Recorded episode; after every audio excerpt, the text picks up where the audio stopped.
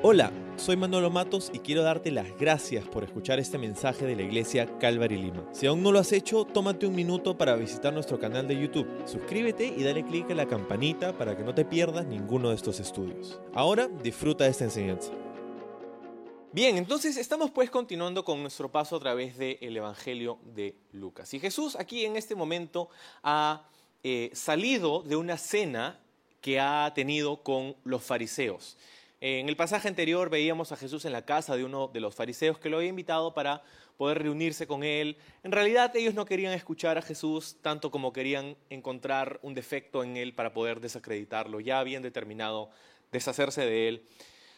Pero Jesús acepta la invitación y va a esta cena a la casa de estos fariseos y tiene un intercambio bastante incómodo en realidad, ¿no? La conversación que hemos estado estudiando las últimas semanas en el capítulo, en este capítulo, eh, ha sido bien intensa, ¿no? Esta conversación, Jesús habla con el anfitrión y le dice algunas cosas difíciles, luego habla con los invitados de la cena y también les dice cosas difíciles a ellos.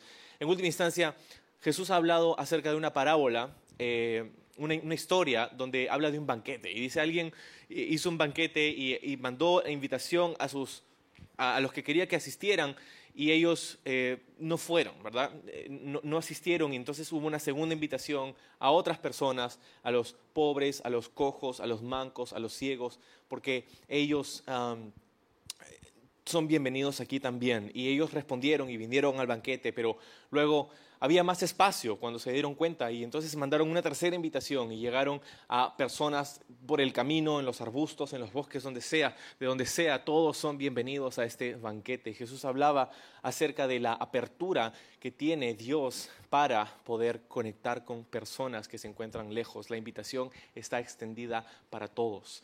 Tú estás invitado a formar parte del reino de Dios.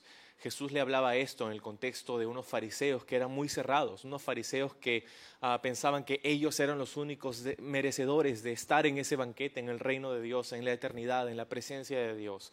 Pero Jesús les mostraría que no porque ellos eran descendientes de Abraham o no porque ellos tenían algún tipo de reputación, quería decir que necesariamente participarían del reino de Dios y la vida eterna. Entonces Jesús aclara esto y termina el texto anterior con una gran invitación. Pero ahora cambia un poco la figura.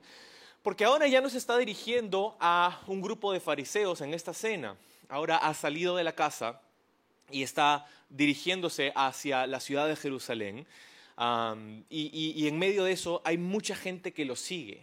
Y hay un contraste en la narrativa, porque la semana pasada veíamos que Jesús hace una invitación y dice a cualquiera ¿no? A los que están por el camino, a quien sea, es bienvenido y tiene un asiento aquí, puede, puede venir a este lugar, puede participar de este banquete.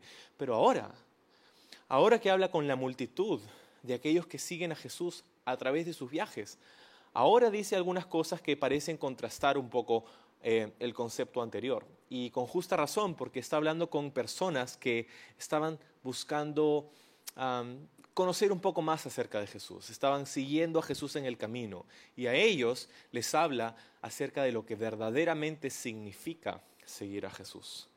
Ah, porque hay multitudes que lo siguen, dice el texto, pero Jesús no está tan interesado en la multitud. Jesús está interesado en el corazón del individuo. Y qué bueno que hay una multitud, pero no está Jesús contento con ser popular. La popularidad no es aquello que interesaba a Jesús, era más bien compartir la verdad del Evangelio a los corazones de las personas que estaban siguiéndole a Él. Entonces en este texto hay mucha claridad, claridad que de pronto nos duele, claridad que de pronto nos choca escuchar acerca de lo que significa seguir a Jesús. Porque honestamente, en la cultura en la que nosotros vivimos, seguir a Jesús no nos cuesta mucho. Ah, a lo mejor hay alguna persona en nuestra vida que quizá no está de acuerdo con que nosotros sigamos a Jesús, a lo mejor ah, hay ciertas burlas que amigos nuestros pueden hacer hacia nosotros cuando decimos que somos cristianos y que vamos a la iglesia y servimos a Dios. Pero más allá de eso, en realidad no hay. ¿no? y sin embargo, hay muchas personas que sí sufren una intensa persecución, rechazo y hasta violencia por haberle entregado su vida a Jesús. Hay familias que desheredan a miembros de sus familias que se convierten al cristianismo. Ah, hay personas que dicen, tú estás muerto para mí. Hay personas que literalmente ser cristiano es ilegal. Entonces están cometiendo un crimen al profesar fe en Jesús y por eso son perseguidos. Y hay lugares en el mundo el día de hoy donde todavía hay persecución violenta y hasta sangrienta en contra de cristianos. y eso no es novedad, ¿no? a través de la historia ha sido el común denominador en realidad de cómo el mundo ha perseguido a, la fe cristiana, a los cristianos. ¿no? Entonces, Jesús les habla y les dice, hey, qué bueno que quieras seguirme, qué bueno que, que estés curioso, pero quiero que sepas algo. Quiero que sepas qué es lo que significa ser mi discípulo. Porque espero que tú y yo entendamos que hay una diferencia entre ser un seguidor de Jesús, o sea, seguir a Jesús, y ser un discípulo de Jesús. Hay una diferencia. Ahora, nosotros usamos esos términos intercambiablemente, ¿no? Nosotros nos identificamos como seguidores de Jesús, como discípulos, y usamos ambos términos de manera sinónima. Pero hay una diferencia en la dinámica. Ahora, antes de hablar y, un poco desmenuzar lo que hemos leído y, tratar de entenderlo y aplicarlo a nuestra vida, tenemos que partir de un par de asunciones. Tenemos que asumir un par de cosas para entender eh, correctamente este, este texto. Tenemos que asumir, número uno, que estamos de acuerdo en la identidad de Jesús. O sea, estas palabras no son dadas solamente por una persona que estaba tratando de hacer una revolución estas palabras no vienen de un gran profeta solamente. Estas palabras no vienen de un rabino muy sabio que tiene por ahí buenos consejos para la vida. O un gurú o un coach, ¿no? Este, esas no son las Muchas veces hoy día tomamos, es como el, fenómeno de redes sociales y, el internet y todo eso, como tenemos coach para todo, ¿no? Todo, el coach, hay todo un coach para esto, para el otro, para Entonces, el tema, muchas veces tomamos 30 segundos de un video de TikTok de un pata que te dice, esto, tienes que hacer esto y lo otro, y para tener una actitud positiva, y ah, es como, ah, ya, ¿no? Este, y sigues el consejo, y, y, y, entonces tenemos mucho eso, ¿no? Eh, pero estas palabras no vienen de un coach motivacional, estas palabras no vienen de un, una persona que te va a dar consejos para tener una buena vida. Estas palabras vienen de alguien quien no solamente es un ser humano, es el Hijo de Dios. Estas palabras vienen de parte de Cristo Jesús. Entonces, tenemos que darnos cuenta que estas palabras no solamente son un buen consejo para nuestra vida, es el corazón de Dios para aquellos que le seguimos. Número uno. Número dos, tenemos que reconocer que estas palabras, si vienen de parte de Jesús, deberían tener un peso especial en nuestra vida. Deberían tener un peso especial en nuestra vida. No escuchamos las palabras de Jesús como escuchamos las palabras de cualquier otro. ¿no? Eh, entonces, asumiendo eso, asumiendo que estamos de acuerdo con eso, entonces podemos movernos hacia adelante. Ahora, yo entiendo que de repente en un espacio como este no todos se identificarían como seguidores de Jesús, no todos se identificarían como discípulos de Jesús. De repente son simpatizantes de Jesús. Y estás esta mañana de repente considerándolo. Estás considerando si esto es para ti. Estás considerando si quizá te interesa o no, si le encuentras sentido o no. Y eso está perfectamente bien. Y si tú te identificas así y estás aquí hoy día, estoy feliz de que estés aquí. No podrías estar en un mejor lugar. Estoy contentísimo de que pudieras... pasar ese tiempo con nosotros. Estás en el lugar correcto. Pero Jesús habla a un grupo de personas y les trae claridad sobre lo que significa seguir a Jesús. ¿Estás considerando seguirme? Entonces te voy a decir lo que eso implica. Y, no voy a, voy a ser honesto contigo, voy a ser transparente contigo. No es fácil seguir a Jesús. Y, Él va a, a, decirnos esto en este, en este texto. ¿Estás listo? ¿Sí? Ok, ya. Entonces, verso 25, vamos a leerlo otra vez. Dice, una gran multitud seguía a Jesús. Una gran multitud seguía a Jesús. Literalmente dice aquí, muchas multitudes seguían a Jesús. Y el, el, énfasis de esta frase es que hay muchos grupos de personas siguiendo a Jesús a lo largo de sus travesías. Y lo que esto implica es que hay muchas personas con diferentes contextos siguiendo a Jesús. Y no solamente diferentes contextos, no es que uno era abogado, otro era sacerdote, otro era doctor, no solamente contextos sociales, sino que hay muchas motivaciones diferentes por las cuales la gente seguía a Jesús. Para un grupo de personas judías en el primer siglo, escuchar a Jesús y darse cuenta que él estaba afirmando ser el Mesías, ser el, el, Salvador de Israel, ¿no? aquel que traería, según las promesas mesiánicas, la libertad de la opresión de Roma a Israel. Y, darte cuenta que Jesús está diciendo que Él es el que va a instaurar el reino de Dios y, todo eso es como que eh, eh, eh, toca con, algo muy profundo en ti. Y, por supuesto que hay personas que están siguiendo a Jesús, porque imagínate, está yendo a Jerusalén. Jerusalén es el asiento de, la fe judía, es donde está el templo, es de donde parte todo, ¿no? Y, es como está yendo ahí, porque seguramente va a tomar el reino. Y si alguien va a tomar el reino, yo quiero estar ahí. Entonces hay mucha gente que está siguiendo a Jesús por una motivación política. Como hoy día. Puede que también hay personas que sigan a Jesús por una motivación que no necesariamente va a ser política, pero cuyo fin para seguir a Cristo es, traer algún tipo de reforma social o cultural. Y, Jesús hace eso. Históricamente el Evangelio trae una revolución social. Eh, eh, o sea, el Evangelio trae cambios a una cultura que, abraza el Evangelio. cambios positivos, cambios muy buenos. Pero ese no es el fin del Evangelio. El cambio sociocultural no es el fin del Evangelio. Es un producto del Evangelio, pero no es su fin. Hay otras personas, sin embargo, que siguen a Jesús porque están curiosos, se sienten curiosos, tienen curiosidad, son simpatizantes de Jesús y quieren escucharle un poco más. Yo no sé si quiero ser su discípulo, pero sí quiero, escucharlo. Me, parece curioso. Y ahí en este grupo de personas hay mucha gente que se sentía así, estoy seguro. No sé, no sé enteramente quién es este Jesús, pero vamos, vamos a seguirlo. Es curioso lo que dice, sus enseñanzas. Está arremetiendo en contra de los fariseos que tanto nos oprimen, que, tanto nos, menosprecian, que tanto piensan que ellos son este, la última Coca-Cola del desierto Jesús está yendo en contra de ellos. Me parece interesante, voy a seguirlo. ¿no? Este, ok, hay mucha gente entonces que tenía una motivación de seguir a Jesús por, ah, por curiosidad. Y hay otro grupo también, hay otro grupo que sigue a Jesús porque recibe un beneficio al seguir a Jesús. Es ya sabido para nosotros en este punto del Evangelio que Jesús, a donde sea que iba y conversaba con las multitudes, él no solamente les enseñaba, sino que también los cuidaba, ah, les daba de comer muchas veces, hacía milagros, ah, sanaba personas enfermas. O sea, imagínate pues tú ser parte de esa multitud y decir, si, si le sigo un tantito más y si me acerco un tantito más, de repente voy a ser sanado de esta dolencia que tengo. De repente mi primo, mi amigo, mi hermano, mi hijo puede ser sanado. Claro que quiero seguir a Jesús. Claro que necesito este milagro.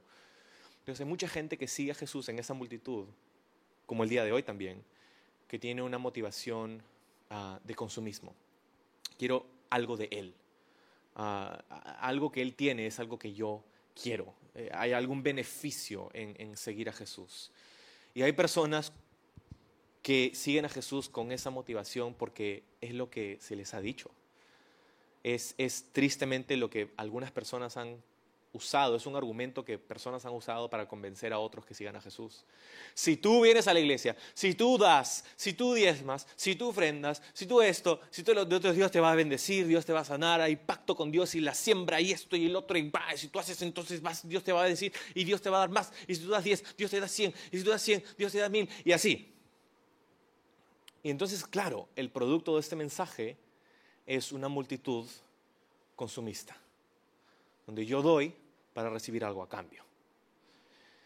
Entonces, no es de sorprender que el día de hoy esta realidad continúa. La realidad de estas multitudes existe el día de hoy también. Hay mucha gente que sigue a Jesús por una motivación social o política.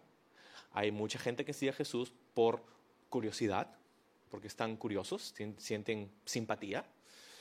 Y hay mucha gente que sigue a Jesús porque quiere algo de Él. No necesariamente quiero obedecer lo que Él tiene que decir, pero sí hay algo que me interesa que Él puede darme a mí. Hay un milagrito que por ahí, ¿no? Este, es la razón por la que mucha gente en unos días nada más se va a ir hasta un sitio, que no voy a decir, a un pocito y va a echar una monedita y... ¿Por qué? Porque son devotos. No, porque por ahí hay algo curioso que les parece, les llama la atención. vamos a salir con la familia a hacer algo y por ahí de repente si una monedita, de repente me cae un milagrillo por ahí. Así que, y es lo mismo, es lo mismo que sucede con Jesús. Hay mucha gente nuevamente hoy día que tiene diferentes motivaciones para seguir a Jesús. Hasta ahí hemos entendido. Pero Jesús se voltea y les dice, y les va a hablar. Y miren lo que les dice en el verso 26. Si quieres ser mi discípulo, debes aborrecer a los demás.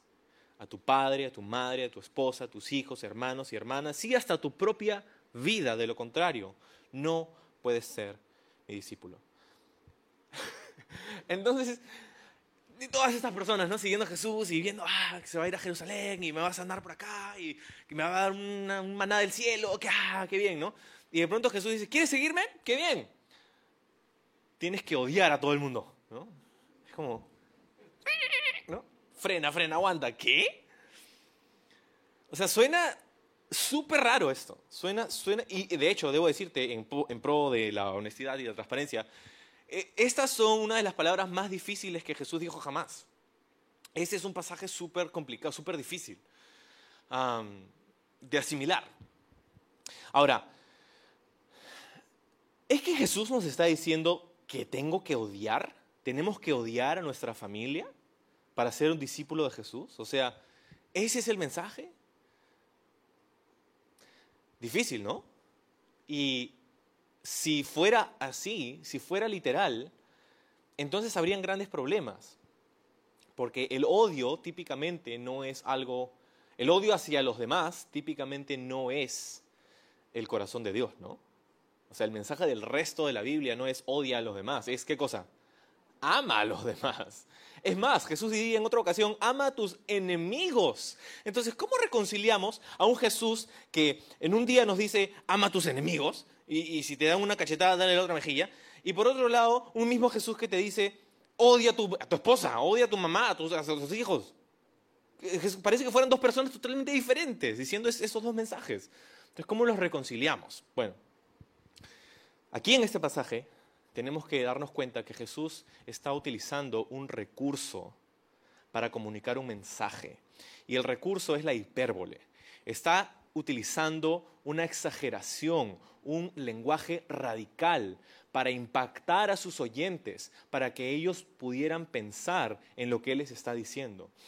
Y no es la única vez que Jesús utiliza este tipo de recursos. ¿Te acuerdas aquella vez donde Jesús dice a sus discípulos, le dice, si tu mano te es ocasión de pecado, córtatela. Si tu ojo te es ocasión de pecado, sácatelo. Porque es mejor que entres cojo o manco o ciego en el reino de los cielos que entres con todo y al, infierno, ¿no? O sea, o sea que si lo tomáramos literal, Jesús nos está diciendo que nos tenemos que automutilar para ser salvos.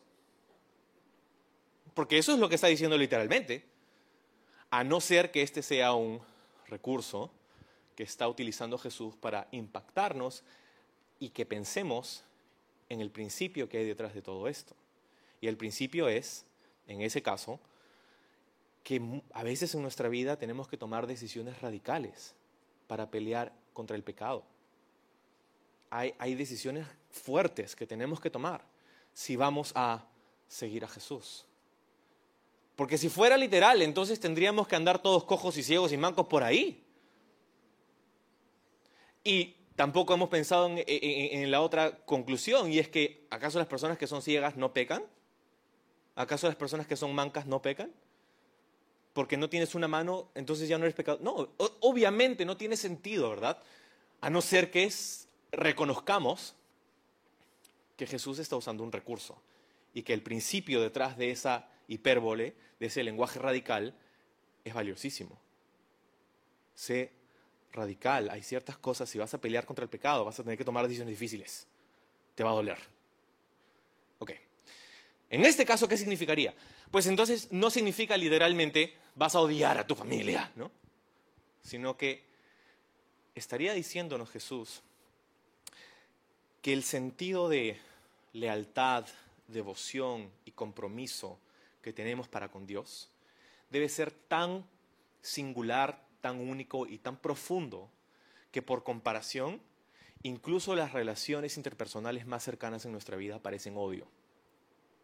Deberíamos amar tanto a Dios que cuando comparamos nuestra relación con Dios con cualquier otro en el, en el ámbito humano, esta parece odio. Entonces, no está diciendo odia a tu familia, ¿no? Está diciendo ámame a mí. Está diciendo ponme a mí primero en tu vida, de tal forma que incluso tus relaciones más profundas, de las que derivas muchas cosas de tu vida, incluso esas relaciones parecen odio, comparadas con tu relación conmigo. Pensemos en el tipo de relaciones que está citando Jesús aquí. Papá, mamá, esposa, hijos, hermanos, hermanas. Todos y cada uno de esos ejemplos son miembros de nuestra familia, ¿no? Miembros de nuestra familia, nuestro núcleo familiar.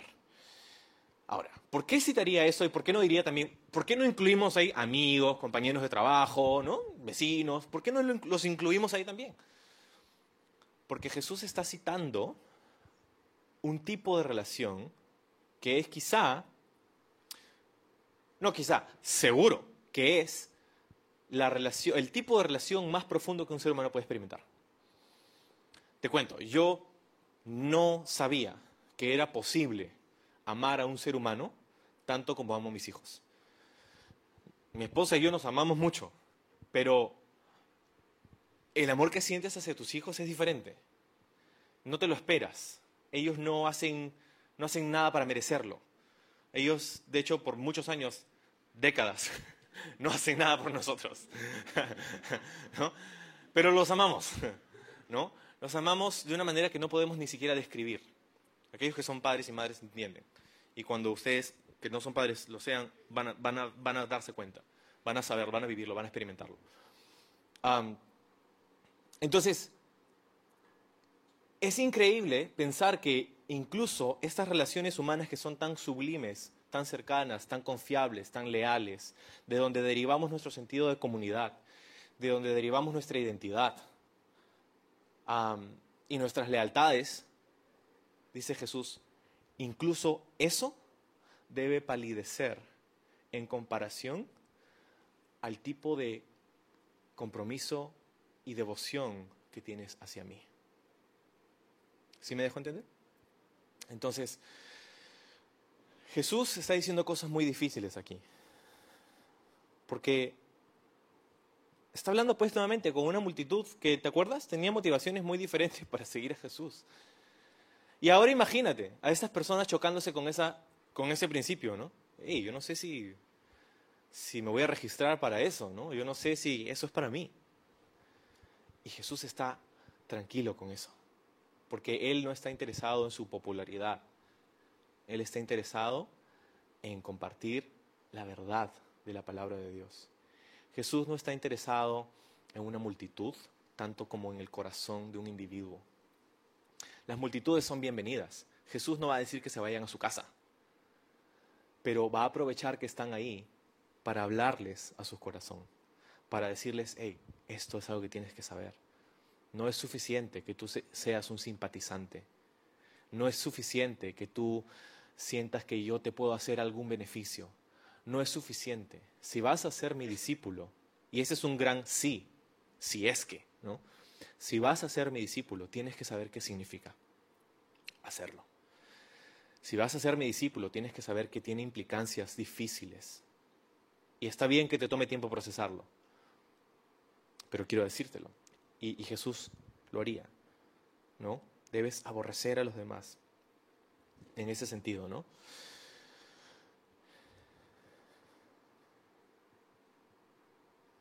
Entonces, Jesús dice algo curioso y lo dice tres veces en este pasaje. Dice, si no haces esto, dice, no puedes ser mi discípulo. No puedes. Es el lenguaje que utiliza. Ahora, esto es interesante porque parece ser una demanda muy alta, ¿no? Es como, Señor, yo no sé si, si puedo, ah, si, cuando evalúo mi vida y mi relación contigo, no sé si eso es verdad. No sé si me amo a mí mismo menos de lo que te amo a ti. No sé si por comparación odio a mis hijos por cuánto te amo a ti. Creo que caigo muy por debajo de ese estándar, de esa demanda, Señor. Entonces, ¿qué pasa? Jesús dice algo muy duro. Dice, si eso es así, no puedes ser mi discípulo. No puedes. Ahora, está, me causaba mucho impacto esa frase, así que estaba buscando los, significados literales. Y cuando dice Jesús, no puedo, no puedes ser mi discípulo, no está diciendo no te permito. Muchas veces nosotros usamos la palabra poder para hablar de algo que está prohibido, ¿no? No puedes, no puedes porque te prohíbo, no te puedes sentar acá, no puedes hacer esto, no puedes hacer lo otro, no puedes hacer aquello. Pensamos en términos de prohibición. Como si Jesús estuviera diciendo, si no haces esto, yo no te permito ser mi discípulo. Pero eso no es lo que dice el texto. El texto original, la palabra poder aquí es para habilidad, es tener la facultad de hacerlo. Entonces Jesús no está diciendo, si no haces esto, yo te prohíbo ser mi discípulo. No está diciendo eso, está diciendo, si tú no haces eso, no vas a poder ser mi discípulo. No vas a poder tener la facultad, la capacidad de hacerlo. No vas a poder hacerlo, no porque yo te lo prohíba, sino porque tú mismo no vas a poder. ¿Y qué significa eso? Significa que Jesús no quiere una parte de nosotros. Ser discípulo de Jesús no es darle un domingo en la mañana. Ser discípulo de Jesús no es ser simpatizante y decir amén, aleluya. Ser un discípulo de Jesús es darle toda nuestra vida a Jesús. No es una parte nada más. Y si nosotros no hacemos eso, entonces cuando el Señor nos pida que hagamos algo incómodo o algo que vaya en contra de las estructuras sociales que, a las que hemos sido, en las que hemos sido criados, de las expectativas de nuestra familia o las tradiciones en las que hemos crecido, cuando Jesús nos pida algo que vaya en contra de eso, no vamos a poder hacerlo. Entonces, con nuestra familia, es curioso, ¿no? Jesús habla de nuestra familia. Y que, y que por comparación debemos amar tanto a Jesús que parece que odiamos a nuestra familia. Ahora, para mí eso es muy interesante porque típicamente el mayor factor para estancar o prevenir el crecimiento espiritual de un nuevo creyente, ¿sabes cuál es? Muchas veces son los miembros de su familia. Son los miembros de su familia. ¿Quiénes son los que muchas veces se oponen al despertar y crecimiento espiritual de un nuevo creyente? Muchas veces los miembros de su propia familia. ¿Qué pasa cuando de pronto vienes a la iglesia y, escuchas la palabra de Dios y le das tu vida a Jesús y, Dios comienza a hacer cambios en ti y, comienza a ver algo increíble, una obra y tú te sientes satisfecho y lleno y gozoso y, hay cambios en ti y ya, ya no vas a los lugares donde ibas, ya no haces las cosas que hacías, ahora haces cosas diferentes, cosas nuevas, hay cosas y no es porque te están diciendo tú no tienes que hacer eso o tú tienes que hacer lo otro, es porque hay una obra del Espíritu en tu vida, hay algo que está sucediendo y los primeros que critican eso muchas veces son los miembros de nuestra propia familia. Aquellos que no conocen a Dios quizá. ¿Tú qué estás haciendo? Estás traicionando como yo te he criado. Estás yendo en contra de nuestras tradiciones familiares. ¿Qué haces yendo a la iglesia todos los domingos? ¿Qué haces leyendo la Biblia? ¿Qué haces sirviendo? Está, puedes pasar tiempo con nosotros y nos dejas para ir a la iglesia. Es curioso, ¿no? Muchas veces son los miembros de nuestra propia familia las que inhiben el crecimiento y el desarrollo espiritual de un nuevo creyente. Y si Jesús, si nos vamos a identificar como discípulos de Jesús, tenemos que estar dispuestos a obedecerle a Él y agradarle a Él, aun cuando esto implique decepcionar o desagradar a algunos miembros de nuestra familia. No hay vuelta atrás. ¿No cantamos esa canción? He decidido seguir a Cristo, he decidido seguir a Cristo, he decidido seguir a Cristo, no vuelvo atrás, no vuelvo atrás. Y lo cantamos, ¿no? ¿Pero lo creemos?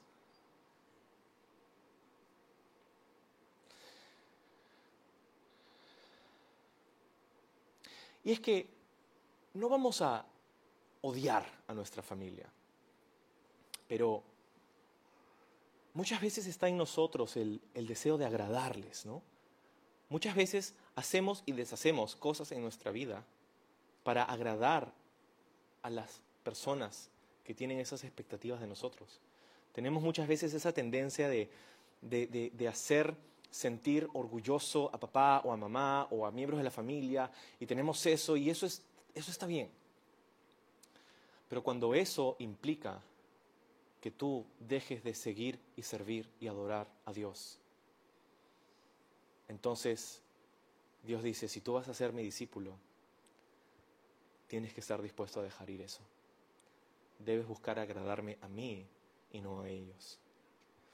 No siempre van a estar en contra. No siempre van a estar en contra.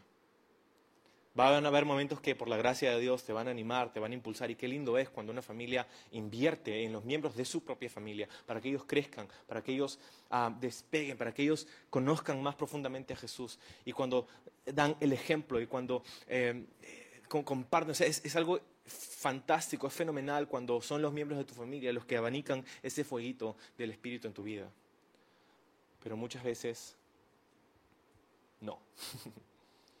y cuando no es así, entonces tenemos que estar dispuestos a decidir por Jesús. Ahora, Él va más allá. Jesús no solamente dice tu familia, dice tu propia vida, dice. A no ser que estés dispuesto a aborrecer tu propia vida, no puedes ser mi discípulo. Y aquí entonces ya nos movemos de las relaciones interpersonales a uno mismo.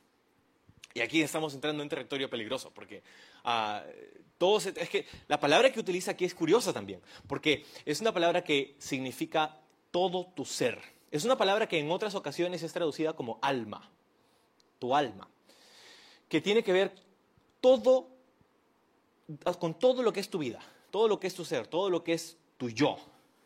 Está hablando de una vida, vamos a decir, egocéntrica.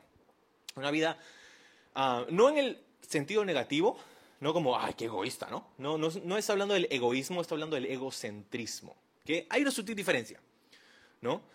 El egocentrismo es cuando tú has construido tu vida en función a ti y únicamente a ti. Y no haces nada que no va a ir en contra de lo que tú quieres, deseas, piensas, anhelas.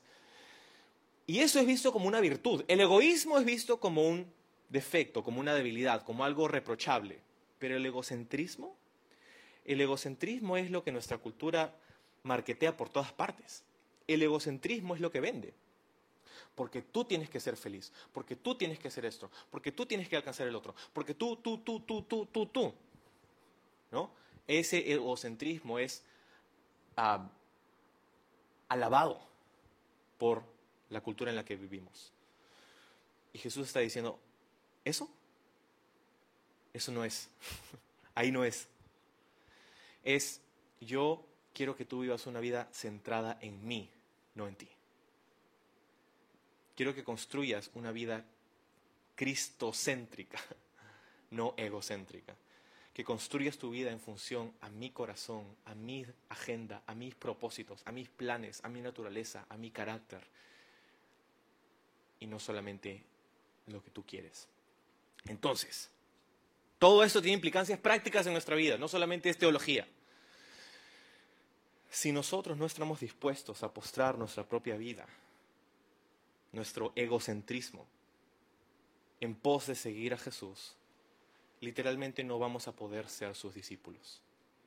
Porque a veces el Señor nos va a pedir que hagamos cosas que van en contra de nuestro sentido de egocentrismo servir a alguien más, bendecir a alguien más, incomodarte por bendecir a alguien, por hacer sentir cómodo a otra persona. Compartir con alguien acerca de tu fe en Jesús cuando eso va en contra de tus emociones en ese momento y te causa ansiedad y, no sé, mejor me callo. Bueno, mejor te callas, pero entonces no seas mi discípulo, porque yo te pido que hables. ¿Te das cuenta? Tiene implicancias prácticas en nuestra vida. Entonces Jesús no está diciendo, ah, si tú no haces eso, yo no te permito. No, no. Está diciendo, si tú no haces esto, no vas a tener la habilidad de ser mi discípulo. No vas a tener la facultad de seguirme como yo deseo que tú me sigas. tu propia vida. Y ya, y si faltara poco, verso 27, dice, además, si no cargas tu propia cruz y me sigues, no puedes ser mi discípulo. Si no cargas tu propia cruz.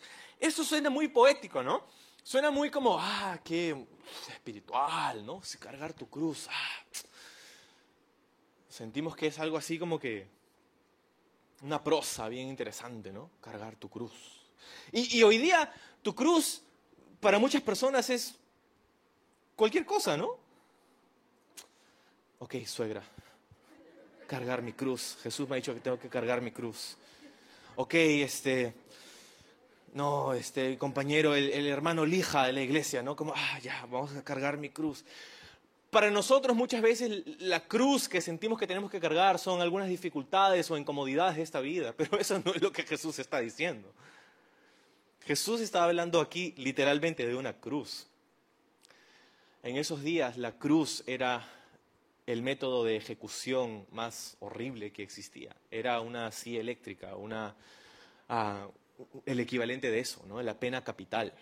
Era ejecutar a una persona de la forma más violenta y sangrienta y dolorosa posible. Esa era la cruz. Y es más, unos cuatro años antes de Cristo había habido una revuelta en el área de Galilea de los judíos contra los romanos y los romanos decidieron aplastar esa revuelta y terminaron, según cuentan algunos historiadores, crucificando a más o menos unos 2000, unas 2.000 personas en la región de Galilea. Y la crucifixión no solamente era horrenda, sangrienta, horrible, era pública. La crucifixión era una medida disuasiva.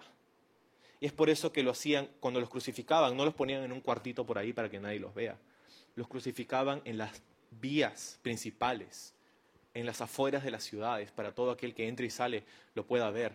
Y no solamente eso, sino que ponían unos carteles en la parte superior de la cruz, ponían unos, unas inscripciones que decían el crimen que había cometido esa persona, para que todos supieran que, ah, si tú haces eso, esto es lo que te va a pasar. De hecho, es lo que hicieron con Jesús, ¿no? Sobre la cruz había una inscripción que pusieron. En tres idiomas lo pusieron. Para que cualquiera pudiera entender cuál había sido su crimen. ¿Y cuál era su crimen? Jesús Nazareno, el Hijo, el Rey de los judíos. Jesús Nazareno, el Rey de los Ese era su cargo, su imputación, su sentencia. Entonces, ellos saben exactamente de qué está hablando Jesús cuando dice, carga tu cruz y sígueme. Lo que está diciendo no es, sé fuerte con las dificultades está diciendo, tienes que estar dispuesto a morir. Si vas a seguirme, tienes que estar dispuesto a dar tu vida por mí. Ojo, ¿ah? no es carga la cruz. O sea, nosotros no vamos a, ser vicarios de nadie. Nosotros no vamos a ser crucificados como Jesús para los pecados de la humanidad. No, no, no, no, no. Él está diciendo, carga tu cruz, la tuya. Tu cruz Nuevamente, para nosotros, no sé si llamarlo un beneficio, un privilegio o una maldición. En estos tiempos no nos cuesta mucho seguir a Jesús. No nos cuesta mucho seguir a Jesús. Pero sabes, hay personas que leen estas palabras y, les choca muy fuerte, les cae como un baldazo de agua fría, porque, como te decía al inicio, hay culturas en donde seguir a Jesús sí te cuesta todo, te cuesta la vida. Y Jesús está diciendo, si tú vas a ser mi discípulo. ¿Te puedes imaginar lo que eso significa? Si nosotros estuviéramos viviendo en medio de familias que nos desheredarían por afirmar ser cristianos. Si estuviéramos viviendo en una cultura que, por decir que tú eres creyente, cristiano, que quieres seguir a Jesús, que Jesús es tu Señor, significaría un crimen en contra del Estado y que eso implique persecución y sentencia, prisión, cárcel, muerte incluso, pena de muerte tortura, históricamente eso ha sido muy frecuente, ha pasado muy frecuentemente esto. Para nosotros seguir a Jesús es un par de burlitas por aquí por allá. Ay, eres cristiano, tontito. y eso es todo. Por eso digo, no sé si eso es una bendición, un privilegio o una maldición. escuchaba reportes hace muchos años, hace varios años, de iglesias en, en el este, ¿no? este, en, en países no occidentales, ¿no? China, la iglesia subterránea china y, el Medio Oriente y todo eso ahí. Y hay un reporte, escuché una vez en una conferencia de misiones, había misioneros de, todas partes eh, reunidos juntos en esta, en esta conferencia y, decían, nosotros estamos orando por la iglesia occidental. Estamos orando por la iglesia en el oeste, en Estados Unidos y en fin, países occidentales. Y eso chocó mucho a las personas porque típicamente somos nosotros los que decimos, estoy orando por ti, porque yo sé que tú le estás pasando difícil por seguir a Jesús, así que voy a orar por ti. Cuando ellos son los que están orando por nosotros. Pobrecitos, nadie los persigue. Pobrecitos no saben lo que es seguir a Jesús hasta la muerte. Es una locura ese pensamiento. Pero sin embargo, eso es lo que Jesús está diciendo aquí. Si quieres ser mi discípulo, tienes que estar dispuesto a cargar tu cruz. Tienes que estar dispuesto a seguirme hasta el final. Y por eso, los próximos dos ejemplos que cita Jesús tienen que ver con eso, tienen que ver con contar el costo, con calcular el precio de seguir a Jesús. Por eso habla de una persona que construye una torre y habla de una persona que está evaluando pelear en un ejército o con su ejército contra otro enemigo. Estamos hablando de dos cosas, ¿no? Estamos hablando de construcción y guerra. Estamos hablando en estos dos ejemplos de eso. Y Jesús cita esos ejemplos para compartir simplemente el hecho de que nadie puede construir un edificio si no tiene los fondos suficientes para terminarlo. Por lo menos no es lo más sabio, ¿no? En nuestra cultura pasa eso a cada rato, pues, ¿no? Eh, porque tengo platita para el primer piso nomás, después construir el segundo y el tercero, ¿no? Pero en un contexto donde tienes un proyecto, uh, no te vas a ir a hacer todo ese proyecto si no sabes que puedes terminarlo, ¿no? Um, por otro lado, la guerra. Tú no vas a ir a hacerle la mecha, ¿no? La, eh, ustedes pues, no son nada, ustedes, ah, vengan, vengan, vengan, ¿no? Cuando son el doble, ¿no? Eh, eh, no es sabio hacer eso, tienes que hacer una estrategia, tienes que pensarlo bien. Y en estas dos cosas, obviamente la temática es sencilla, ¿no? La temática es tienes que contar el costo, tienes que, tienes que asumir, el, tienes que saber que puedes terminar. Pero hay otras cosas aquí también, y es que habla de construcción, de construir, y habla de defender, ¿no? Hacer batalla, guerra, ¿no? Y estos dos elementos, amigos, son tan importantes en la vida cristiana. Aprender a construir las estructuras, los hábitos, los patrones de pensamiento que me van a sostener a lo largo de esta vida. Pero también necesito aprender a, batallar, a hacer guerra, a pelear, a defender aquello que merece ser defendido. Hay ciertas cosas que tenemos que darnos cuenta en esta vida cristiana, hay una guerra que estamos librando. Una guerra que ya ha sido ganada por Jesús, pero sin embargo tenemos que pelearla todos los días nosotros. Y, y, hay cosas en nuestra vida que tenemos que proteger, que defender. Hay cosas en nuestra vida que tenemos que, por las que tenemos que pelear. Hay un enemigo que quiere vernos derrotados. Tenemos que aprender que en la vida cristiana hay cosas que tenemos que construir y hay cosas que tenemos que proteger. Y una pregunta muy buena para nosotros esta mañana sería, ¿qué cosa hay en mi vida que necesita ser construido?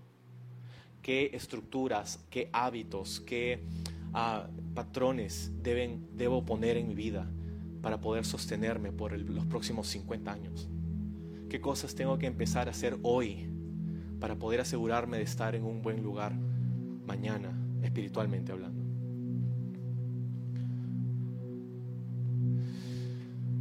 Pero por otro lado, ¿qué cosas hay en mi vida que necesito proteger? Cosas hay en mi vida que necesitan mi atención, que necesitan que yo considere, que haga una estrategia, que haga un plan de ataque. Muchas veces hay cosas en nosotros, en nuestra, en nuestra rutina, que es como que, ah, bueno, lo hacemos. Ah". Pero necesita una cuidadosa preparación. ¿Qué cosa? Nuestro, nuestro caminar con el Señor, nuestro discipulado. Por eso me encanta que tenemos una clase que se llama Empieza a seguir justamente ahí tocamos estos temas, pero, pero hay, hay cosas que requieren nuestra vida, nuestra atención, nuestra planificación, nuestra cuidadosa consideración, y no solamente que vengan porque el Espíritu me va a guiar. ¿Qué hacemos entonces ante estas demandas tan altas de parte de Jesús? Él dice, la sal es buena, pero si pierde su sabor, simplemente la tiras. La sal se usaba en esos días para tres cosas. La primera, obviamente, para condimentar una, comida. La segunda era para preservar, porque no había refrigeradora. Entonces ponías una capa de sal a una carne y se preservaba por más tiempo. Y la tercera es para funcionar como un antiséptico natural. Tú tenías una herida, por ejemplo, y te iba a doler mucho, pero te, te pondrían sal en esa herida y eso funcionaría como un antiséptico. Obviamente no había medicina moderna, entonces era lo que tenías. Y, para eso se usaba la sal. Es más, a los soldados romanos les pagaban con ciertas cosas, ¿no? Roma les daba ciertos beneficios, pero uno de esos beneficios era cada semana los soldados romanos recibían una bolsa de sal. Y de ahí viene nuestra palabra, por ejemplo, salario. Salario, de ahí viene. es una remuneración, ¿no? Y, y hay una frase que se usaba, si un soldado es bueno, es, hábil con la espada, vale su sal. Ese soldado vale su sal. O ese soldado no vale su sal porque es un soldado medio flojo, medio inepto. ¿no? Este, entonces la sal, ¿qué significa ser sal? Es lo que Jesús quiere que seamos. ¿no? Hemos hablado a veces la sal del mundo. Dios quiere que seamos la sal del mundo. ¿no? ¿Qué significa eso? ¿no? Jesús dice, si tú, si la sal pierde su sabor, ya no sirve, ¿no? Ya no sirve. Si la sal se contamina, ya, ya no sirve, ya no es tan eficaz. No sirve para la comida porque te va a hacer daño. No sirve para ponértela en una herida porque va a ser la peor. No sirve para preservar una carne porque la vas a contaminar. No sirve. La, la botas, la echas, la tiras. Jesús no está hablando de perder tu salvación. Jesús está hablando de perder tu salinidad. tu capacidad de ser eficiente, eficaz para los propósitos y los planes de Dios en tu vida.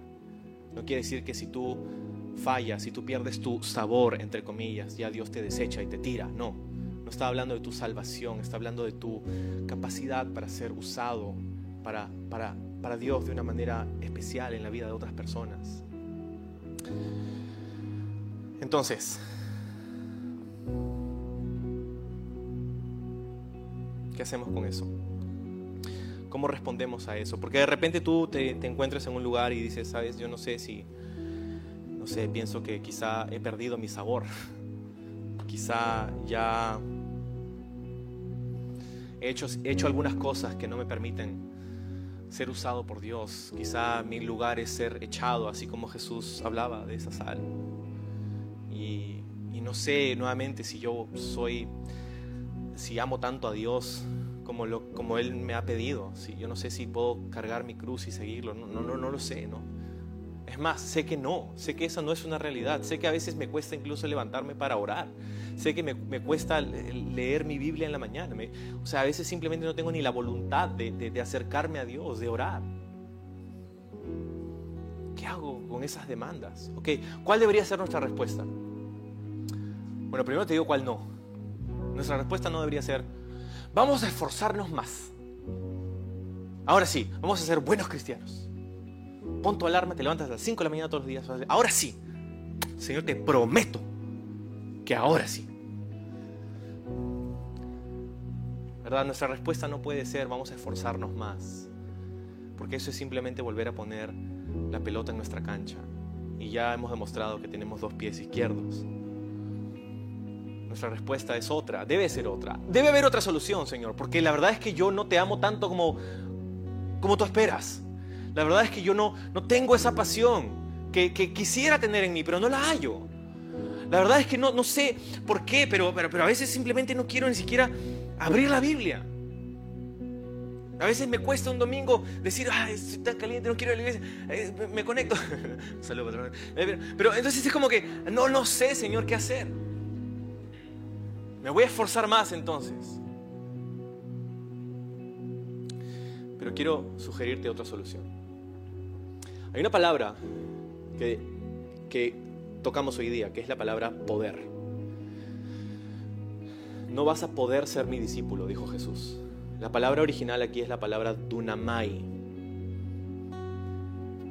que es la misma palabra que utiliza una forma diferente de la misma raíz para Hechos 1.8. Hechos 1.8 dice, cuando el Espíritu Santo venga sobre ustedes, dice, vas a recibir dunamis, poder, para ser mis testigos en Jerusalén, Judea, Samaria y hasta lo último de la tierra.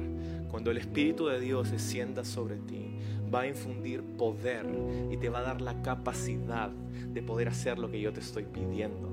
¿Te das cuenta? El Señor no pone demandas aquí en nuestra vida para que nosotros saltemos la valla con el poder de nuestras propias piernas, sino que nos pone esas demandas aquí y nos dice, no te preocupes, yo te ayudo, yo te levanto, yo te voy a hacer pasar. Lo que tú tienes que hacer es reconocer tu incapacidad, tu inhabilidad de hacer lo que te estoy pidiendo para que puedas venir a mí y que yo te pueda dar mi espíritu para poder llevarte a ese nivel, para poder llevarte a ese lugar, para poder darte la capacidad de hacer lo que te estoy pidiendo. Yo quiero darte ese poder. Yo quiero llenarte con mi espíritu. Yo quiero ser aquel que te fortalece, aquel que te renueva, aquel que te levanta, aquel que te perdona, aquel que te hace capaz de seguirme. Y yo no sé tú, pero yo necesito ese poder.